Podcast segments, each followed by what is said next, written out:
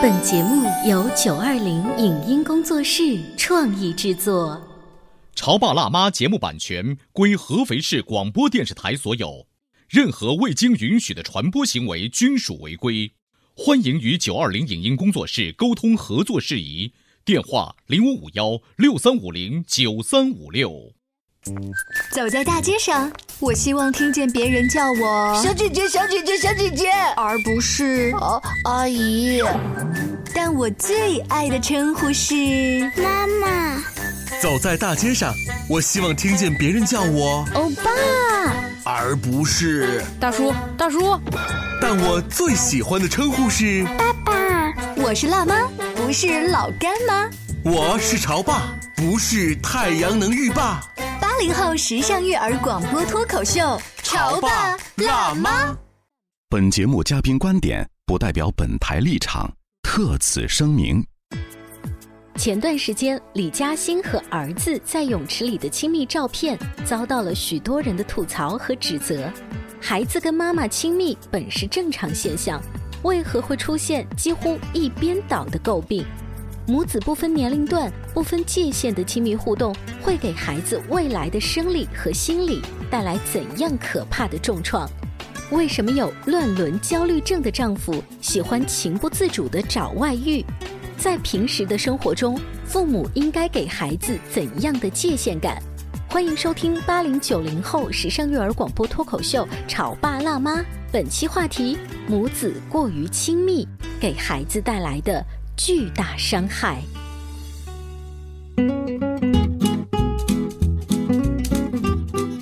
欢迎收听八零后时尚育儿广播脱口秀《潮爸辣妈》。大家好，我是灵儿。大家好，我是大地。大地，你知道李嘉欣经常在自己的社交网站上面会上传自己跟孩子的照片，就是大部分呢是他跟孩子的亲密的瞬间，哦比如说呃公园的野餐呐、呃还有什么游泳池里面的亲吻照等一呀。下，这这是母子啊，哎，你有没有一瞬间以为那是她男朋友？有这种感觉。因为很多年前啊，我们看那种就是那些不老女神，什么赵雅芝啊，还有这些女明星，带着他们儿子去出席一些这个新闻公众场所的时候，会有好多人说：“哇，这好年轻，好漂亮，像儿子一样。”这不知道人还以为就是男女朋友呢。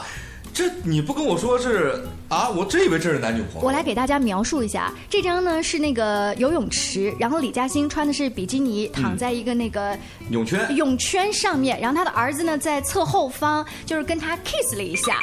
呃，这张照片上传之后，我放大一下，真的是哦，真的是亲到腿嘞。引起了一大波网友的热议，大家纷纷对李嘉欣同儿子间的这种互动啊进行了指责和批评。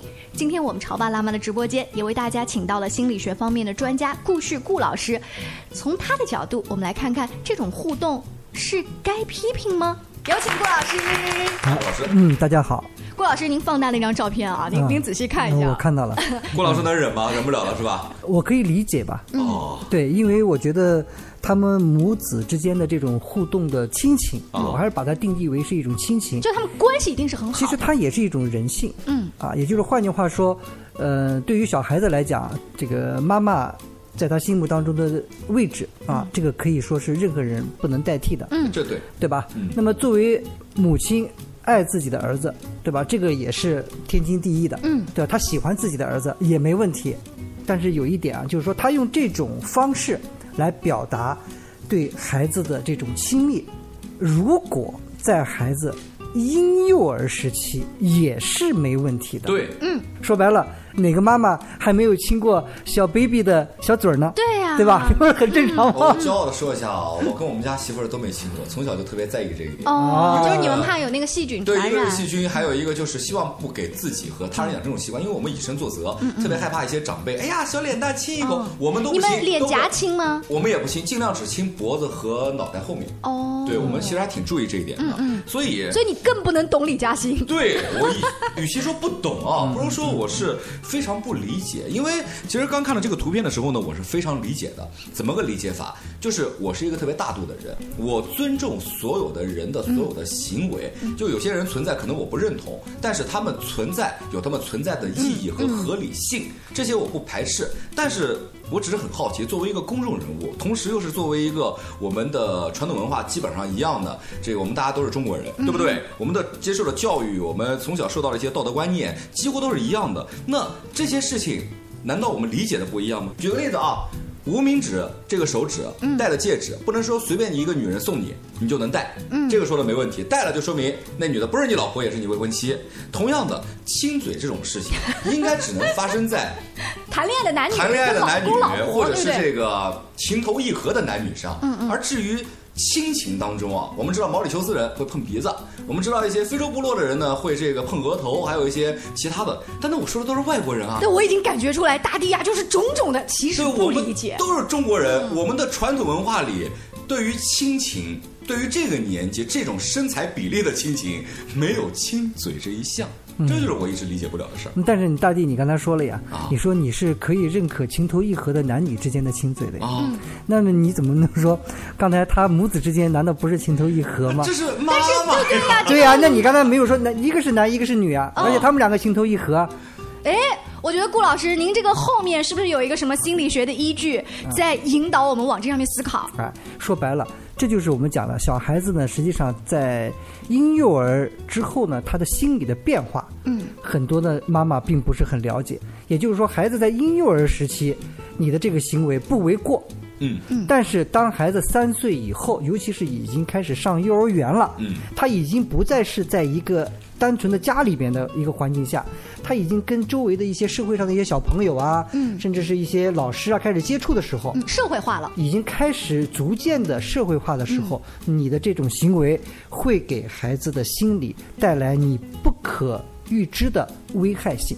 这个危害性是什么呀？对，这个实际上在我们的临床当中呢，我们一开始也不知道。哦，但是呢，跟我们的来访者进行深层沟通的时候，发现有两类来访者，他更容易受这种早期的母子过于亲密关系的这种行为而带来的心理困惑与障碍。哦我们专业名词呢叫做乱伦焦虑，呀，就是这这啊，这名字一听啊，我们觉得这这刚刚这节目应该打码，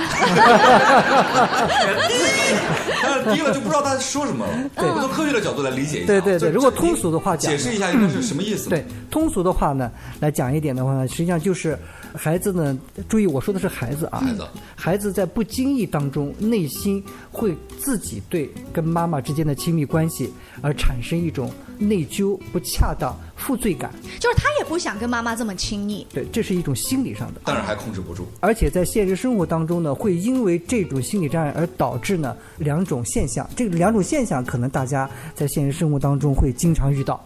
就是你别的不知道，心乱伦焦虑你不知道，对吧？这个什么心理障碍各方你不知道，但是呢，这两种状态你肯定是知道的。第一，有的男性婚后经常会有外遇，这个大家都知道吧？嗯，还有的结过婚的啊，这个男性呢，会在这个生理上出现心因性阳痿，就是他生理是没有任何问题的，是因为心理原因导致的他的性功能障碍。心理阴影性对，因为心理原因导致的。就心虚啊，就心虚啊，反正就一个词能解释。对，而且他们很痛苦，对他虚了。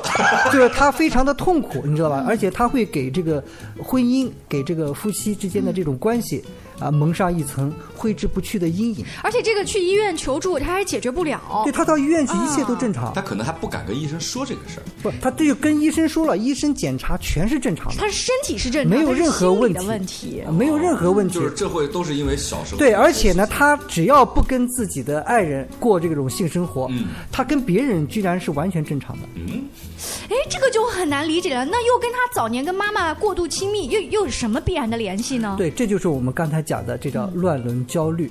我因为我们都知道的，就是说我们对自己的爱人啊实际上在心理层面上是有很多和别人不同的投射的，对，对吧？也就是比如说熟悉感，嗯，对吧？亲密感，这个还有呢一种我们管这叫做什么呢？就是那种好像我们两个人在一起的时候，我觉得特别的放松，对啊，其实所有的这种亲密的、熟悉的感觉，其实都来自于我们早年跟我们接触最多的亲人。哦，这个是也很重要的。那么我们就知道了，他早年跟他有类似这样亲密行为的人是谁？妈妈是妈妈。小的时候是跟妈妈的亲密关系，他会觉得很享受，对吧？对。他长大了之后，他就会知道，好像这个妈妈的这种行为会让他产生一些生理反应。哦。妈妈的这些行为会让他有一些他不应该和妈妈发生的想法。也就是说，他身体上有反应，但是他心理上又告诉自己不能这样。对于是他陷入一种纠结。对，这就是我们经常讲的一种焦虑。嗯。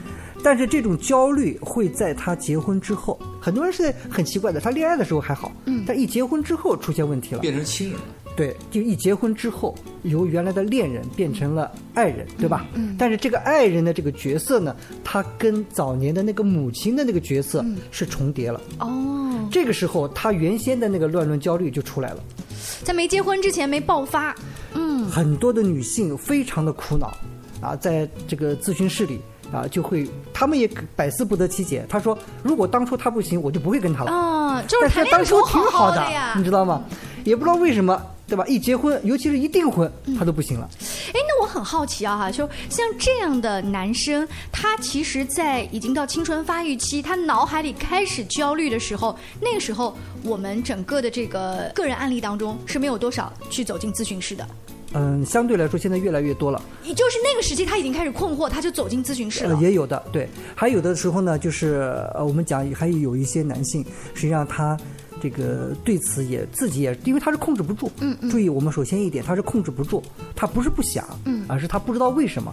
这这就所以我们说心理咨询，他不是脑理咨询，嗯，这他不是不讲道理嘛，对吧？他无论查看再多的书，他也不是无法解释自己为什么会有这样子一种生理反应，嗯，其实他是一种心理障碍导致的。然后呢，他为了证明自己到底行不行，他就会跟别人，嗯，啊，会尝试着去发生类似的行为，结果他发现自己呢还可以。这就是你刚刚说的，就是他会有很多的外遇，对对对，陷入到了一个怪圈当中，而且他会循环，对，而且呢，他有的时候他会控制不住的有外遇，嗯，这个也让很多的男性非常苦恼。就是说，他并不想有，因为他每一次有外遇，他会有内疚，嗯，会有那种自责啊，他就觉得对不起家庭。他这个心理活动，我我我现在突然有点理解了，就是怎么回事啊？这是我来试一试，哎，可以啊，那我再回家，哎，怎么了？我再，哎，可以啊，就就这种纠结。对对，他实际上实际上是想解决，找到解决的方法。他会不会最后归咎于说是老婆没魅力？会不会老婆自己都这样认为？其实。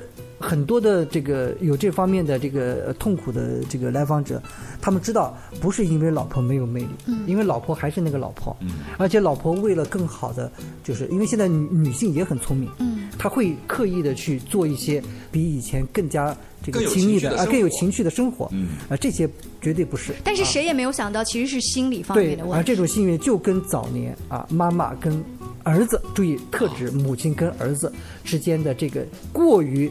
在不恰当的年龄有这种不恰当的行为、亲密行为有关，但是这一点妈妈并不是很知道啊啊！而且就算妈妈知道了，这个我再讲一点啊，就算妈妈知道了，她居然控制不住。哎，这是为什么呢？我们到这儿啊，先进一段广告，广告之后我们请顾老师跟我们聊一聊。都已经到这儿，我们知道要注意了，为什么妈妈她却做不了呢？你在收听的是《潮爸辣妈》，小欧零二，叫你变成更好的爸爸妈妈。潮爸辣妈播出时间：FM 九八点八合肥故事广播，每周一至周五十八点三十分首播，次日十四点重播。网络收听，请下载荔枝 FM、苹果 Podcasts，搜索“潮爸辣妈”订阅收听。微信公众号请搜索“潮爸辣妈俱乐部”。关于和孩子沟通呢，我是想先处理好彼此之间的情绪，然后再去搞定他具体的问题。我们家长经常在一起讨论，怎么样从小才能培养好他的学习习惯。我是后来通过学习才发现，孩子行为背后是有另外一种需求的。陪你一起吐槽养育熊孩子的苦，陪你一起追忆曾经自己的小世界。八零后时尚育儿广播脱口秀，潮爸辣妈。本节目嘉宾观点不代表本台立场，特此声明。前段时间，李嘉欣和儿子在泳池里的亲密照片遭到了许多人的吐槽和指责。孩子跟妈妈亲密本是正常现象，为何会出现几乎一边倒的诟病？母子不分年龄段、不分界限的亲密互动，会给孩子未来的生理和心理带来怎样可怕的重创？为什么有乱伦焦虑症的丈夫喜欢情不自主地找外遇？在平时的生活中，父母应该给孩子怎样的界限感？欢迎收听八零九零后时尚育儿广播脱口秀《潮爸辣妈》，本期话题：母子过于亲密给孩子带来的巨大伤害。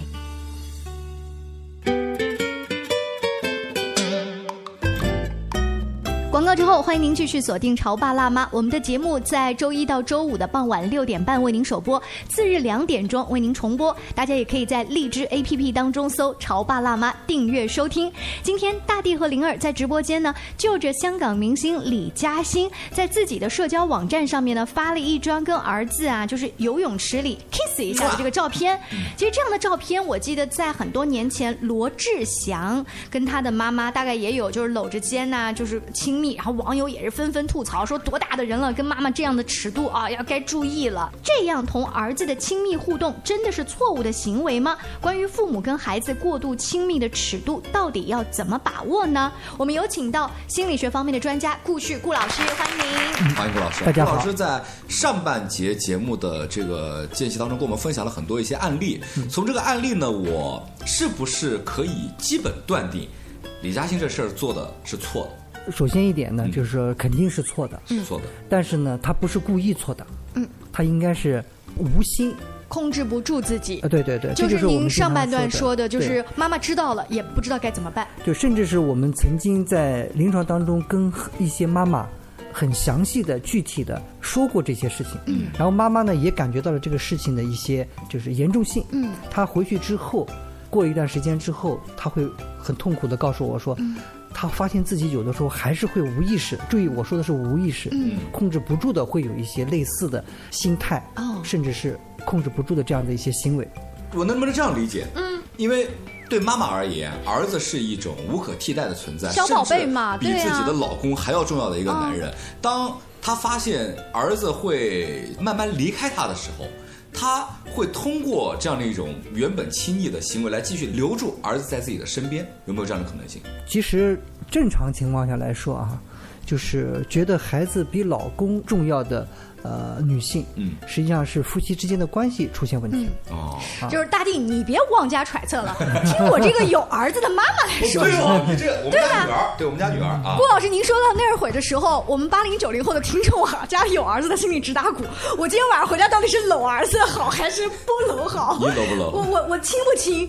就是我们自己不知道哪一些行为是在顾老师看来可以的，这个尺度把握的还不错，哪一些其实是过度亲密了。嗯，首先就是你跟孩子的亲密不能比你和老公的亲密更亲密。就最起码不要在一条线上。就是说，你要让孩子感受到嗯爸爸妈妈非常的亲密，嗯，这一点很重要。很多时候我们会发现，呃，孩子成为了老公的替代品。嗯，这个呢，可能有些人理解的比较深一点啊。比如说，老公经常出差啊，啊，或者是夫妻关系不是那么的和谐，嗯啊，这个时候搂着儿子睡比搂着老公睡要好。对对啊还会顺便跟着儿子在耳语旁边来一句：“对长大了千万不要像你爸那样，一定要保护妈妈啊！”嗯，对，呃，就所以我说呢，实际上这些呢，实际上就是我们讲的，就是对孩子的心理会有影响的，嗯而且这种影响呢是不好的影响，嗯，但是孩子是被动接受的，啊，为什么？因为他从婴儿开始，这个人就在他旁边照顾他，嗯，他对妈妈的这种接受程度是从婴幼儿开始无条件接纳，嗯，所以在这一部分当中，他是完全没有反抗性，嗯，啊，尤其是对于十岁以下的这个小孩来讲，就是一点抵抗能力都没有，就是完全任母亲来摆布。就是妈妈张开怀抱，肯定就不啊，过对对对对对，就是这样子。但是呢，实际上他在这个五岁左右的时候，男孩呢他就已经开始有了这种性的这种启蒙，嗯。以及性的意识。虽然他脑子里反应不过来，嗯。但是他的躯体上会有反应的。哦，我来呃讲一讲妈妈基本的一些拥抱哈，嗯。就是孩子嗯从老远啪就是抱过来，然后我们像抱一个小猴子一样啊那今天真的是小猴子，是小猴子。啊。那今天宝宝表现特别好，我觉得你今天很棒，妈妈嗯奖励一下，然后在脸颊上亲一下啊，或者是比如耳后啊这些也可以亲一下。然后我们家还有一个特殊的奖励，就是星期天的时候是可以跟妈妈睡觉的、啊，平时是要自己独立睡觉，这都 OK 吗？嗯，呃，注意啊，就你刚才说这些都是属于 OK 的，嗯，但是呢，有的时候呢，你要注意一点，比如说你发现这个孩子对你的拥抱好像比平时更紧了一点，嗯，比如说他在你身上，尤其是超过八九岁以上的男孩，他在跟你拥抱的时候似乎更腻了一点，嗯，或者他的视线会躲着你，啊、实际上这些呢都是已经出现，就是说我们需要高度警觉的这个时候了、哦。啊。其实呢，解决这个母子之间的这种依赖与依恋的关系，首先我们把它看成是一种依赖和依恋的关系啊，这个也是一种母子之间的一种正常的一种关系。但是呢这种正常的关系，你用某种过于亲密的行为去表达的时候，可能会给我们的孩子呢，就是在有了开始有了性意识之后，性的启蒙意识之后呢，会给他的心理带来很大的一种困扰。嗯这是我们刚才讲的是叫做乱伦焦虑了。所以呢，我们聊到这儿的话呢，就要切入家庭另外一个非常重要的成员了，就是爸爸。爸爸在这件事情上可以做一些什么，帮助妈妈？也就是说，解决这个问题最主要的方法，嗯，不是对妈妈进行教育，嗯而是更好的要让父亲在母子之间做他应该做的行为，嗯，做他应该做的责任。也就是换句话说，作为父亲，你冷落了自己的太太，嗯，那么你的儿子就会帮你部分去宠 部分替代你。太 就是这个观念，而哦且呢，这种替代会给孩子的心理造成很大的负面的影响。有人应该当爸的应该站出来，小子你听好了，你妈是我的，想亲自己去找你老婆去。对，我觉得这个说的非常好。哎，这话特别爷对们呢。，而且呢，要及时的制止自己的太太，嗯啊，因为跟儿子之间的这种亲密关系而不注意一些现实生活当中的细节，嗯比如说。光着身子洗澡，哦对对吧？厕所门不关，嗯嗯啊，其实这些呢，实际上对于有些妈妈来讲的话，她会觉得没什么，没什么，而且他始终觉得他是小孩儿。对，但是呢，作为家庭当中一个非常重要的一个人物，就是爸爸，尤其是在孩子上幼儿园开始，因为幼儿园你要知道有一个最大的特点，它分男女厕所。嗯对，我为什么说孩子从进入幼儿园开始，我们就要对待孩子的态度不一样了呢？因为孩子一进幼儿园的时候，他的那个性的那个东西，就随着男女厕所的分开，就开始拉开了序幕，因为他在自自己家里是没有男女厕所的。对，所以这个时候，实际上我们就应该开始要注意了，否则的话，对于孩子的内心来说，他会觉得很困惑。其实我现在就有一点点那个啊，比方说我们家女孩，我我们家就我跟我老婆的时候呢，我上厕所是不关门的。啊，除非除非臭了啊，但是小便的时候呢，一般不怎么关门。自从有了女儿，而且她现在会走了以后，甚至可以不用扶墙走，可以自己哎呀哎呀哎呀，探这个索世界了对对对对对，嗯我上厕所一定要关门，并且我在上厕所的时候，如果我们家女儿在门口，妈妈会说：“爸爸在上厕所，爸爸是男孩子，你不要进去，或者你要上厕所，你也不要。”有一次我印象特别深啊，有一次我发了几张这个我们家女儿晚上洗完澡，然后穿衣服特别难穿的照片，就是因为他特别在那床上折腾啊，折腾来折腾去的。晚上我老婆给我生气了，我说为什么？她说你看看你发的那些照片。我检查了一下，有几张啊是露点的，嗯然后她就说女孩子，你注意一点，哦她再小这样也不好，你稍微哪怕拿点表情，你给她挡一下都可以。然后我当时其实特别困，因为那天特别累，我就特别困，我把照片就随手一删，我就睡觉了。然后呢，第二天早上起来跟我说，你知道吗？我昨天晚上你睡了以后，我半个小时以后才没睡着，我气呀、我说你至于那么气吗？他说这些东西你一定要注意。昨天晚上删了过以后，也没有什么太多人看到，就不问你了。但要有下一次，你要是敢不发，你给我等着。嗯，对知道吗，所以我觉得刚才你说了你的太太这个气，我觉得她是一个非常正常的。嗯，关键是呢，现在又在很多家庭里边，母亲跟儿子亲密，爸爸呢觉得是一种解脱。哦，就孩子也不用我来带了，老婆也不用我来疼了，这两个人互相骑在一起了。对而且看起来亲子关系特别融合。，对，嗯，这个呢，实际上他没有意识到，他们之间的这种行为会给孩子的心理带来什么样的一些扰动。哎，那我再往另外一个层次来想一下啊，这种行为会不会造就他成为一个被这个社会所不太能接受的妈宝男？妈宝男是有另外一套系统形成的，另外一套系是另外一套，因为这个呢，就是我们从这个事件当中来说，更多的应该还是对孩子的心理会有一种最大的影响，应该就是这种跟性有关的亲密关系的一种扰动、哦啊。那顾老师，我们聊李嘉欣，她是跟儿子，那像大地他们家是女儿，那这个注意的时间节点呐、或者是事项啊，有没有什么不一样的地方呢？这个相对而言来说呢，母子之间的这种亲密关系，在现实生活当中给孩子带来的心理影响呢，要比妇女嗯啊带来的这种影响呢要大得多得多。因为爸爸都反正不在家，嗯，亲近不了。对，妇女呢相对而言来说呢，这个概率要少一点。呃，有一个我记得，贝克汉姆前段时间发了一张照片，嗯跟他的女儿，他的独女小七发了一张亲嘴的照片。哦小七现在没有太大的年纪，但是已经是一个呃最起码有一米四、一米五的一个女孩子了。然后这张照片在国外啊，别说中国了，在国外也是引起了很大的好像是看到网友的评对论对，对对，然后就说哎呀，怎么能这个样子？其实我觉得在这个时间啊，大部分的网友三观都还挺正的，不管是中国人还是外国人，大家对这个事情呢，归根结底都是觉得不太能接受。嗯嗯，想一想，举个例子，一个幼儿园的学生奶声奶气的跟妈说：“妈妈，我长大了，我要娶你。”多么阳光的一部青春片啊！嗯然后一个大学生，妈妈，我要娶你，这个感觉要现实一下。是是，嗯，就是说父女之间呢，相对而言来说呢，就我说的是比例啊，这严重性实际上是一样严重的，嗯啊，就是说比例来说的话，相对来说是少一点，嗯啊，为什么呢？因为这里面有个重要的原因，就是所有的孩子都是妈妈生的，不是爸爸生的，对。天生跟妈妈就是对、嗯。这个孩子呢，跟妈妈之间的这种亲密接触呢，实际上在肚子里的时候就有十个月，这个跟爸爸就没有什么关系。最起码喂奶还要喂个一年啊，对对对，啊所以呢，就因为这个关系，嗯它有这个前提在这里啊，所以爸爸呢，相对来讲的话呢，稍微好一些。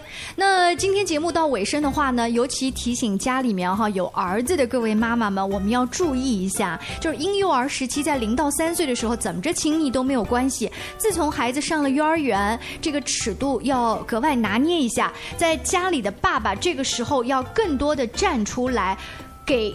家庭有这个边界感的划分啊，妈妈控制不住的时候，爸爸的这个作用就体现了。站出来。对，另外呢，爸爸一定要注意的就是让孩子感受到爸爸妈妈之间的爱，他们之间的更亲密才是关键。那今天非常感谢顾老师做客我们的直播间，更多关于两性话题、亲子关系的话题，大家也可以持续关注我们的节目。下期见，拜拜。拜拜。以上节目由九二零影音工作室创意制作，感谢您的收听。